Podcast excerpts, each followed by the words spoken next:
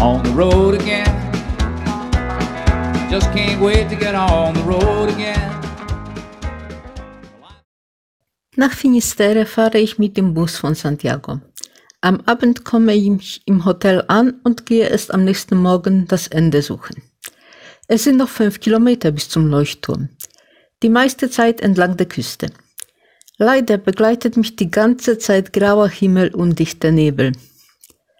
Ich schicke ein Foto von mir mit dem 00 Stein nach Hause. Papa antwortet per SMS. Die alten Leute im Dorf sagen, von dort würde man das Weiße Haus sehen. ist gut möglich. Vor mir ist gerade alles weiß, also vielleicht auch das Haus.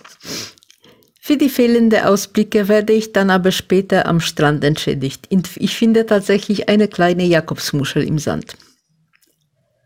Bei meinen folgenden zwei Besuchen am Ende der Welt ist das Wetter dagegen traumhaft.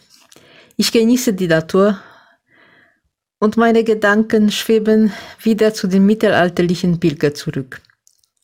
Es ist schon lustig, wie viele Menschen heute glauben, damals hätte man die Erde für flach gehalten. Dabei war gerade die mittelalterliche Wissenschaft stark von der realistischen Philosophie von Aristoteles geprägt.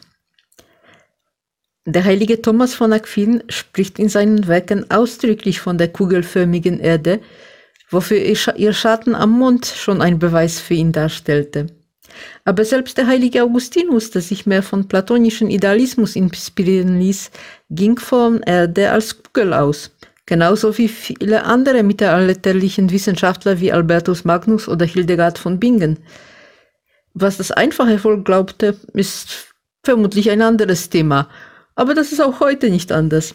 Auch heute glaubt die breite Menge viele Mythen über das sogenannte dunkle Mittelalter, auch wenn die Wissenschaft was anderes bezeugt.